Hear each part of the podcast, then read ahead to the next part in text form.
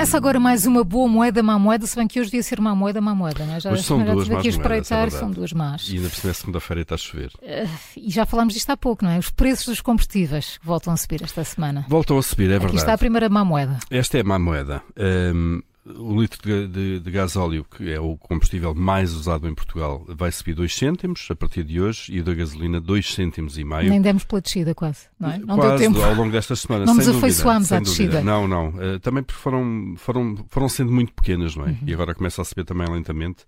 Isto coloca aqui o preço de referência do gás óleo ali na casa de 1,73€, a gasolina um pouco mais acima, 1,79€, mesmo ali eh, perto de 1,8€.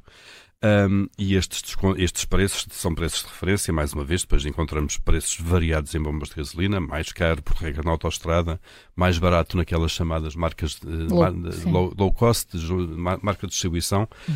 uh, e estes preços de referência já têm em conta não só os descontos aplicados pelas gasolineiras, que muitos deles são constantes ao longo do ano e da semana, uh, mas também o impacto daquilo que foi a revisão das medidas fiscais uh, do governo, que, que reatou de alguma maneira ou alterou há duas semanas, no fundo para ajudar a amortecer uh, o aumento de preços dos, dos, combustíveis. Esta é a primeira subida uh, em, em, várias semanas, isto já pode ser o reflexo do início da subida dos combustíveis na, na sequência do conflito entre Israel e a, e a Palestina Hamas. e o Hamas. Uhum. Vamos ver até que ponto é que alastra ou não alastra ali outros a outros uh, atores, nomeadamente o Irão, e aí a coisa pode ser muito complicada em termos de preços.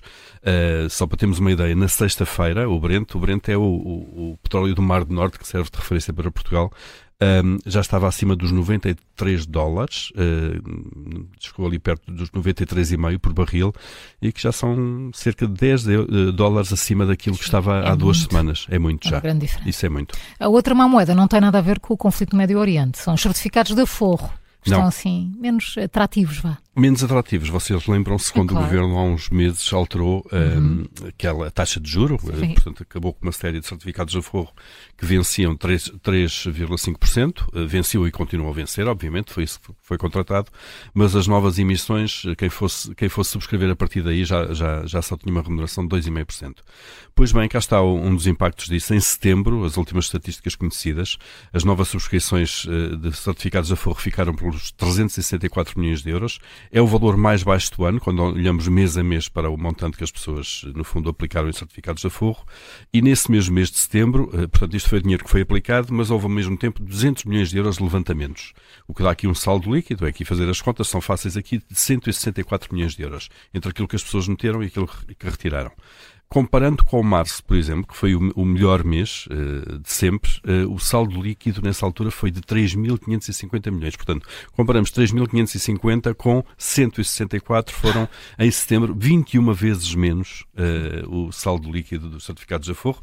Lá está então o tal impacto. Houve aqui dois efeitos que se conjugaram nos últimos meses. Por um lado, obviamente, a descida da remuneração para 2,5%, que tornou os produtos em si menos atrativos, mas por outro lado também do, os bancos foram, de alguma forma, aumentando também as taxas de juros, a arrastar os pés muito lentamente. Sim, mas a tentarem ser mais competitivos. A tentarem ser mais competitivos e aproveitando até aquele gap de um, de um ponto percentual em que o Governo cortou, o Estado cortou aquilo que, que pagava e, portanto, aproximaram-se aqui as duas remunerações e, obviamente, algumas pessoas fazendo contas eh, acharam que não, não valia a pena talvez ir, ir para o certificado de aforro.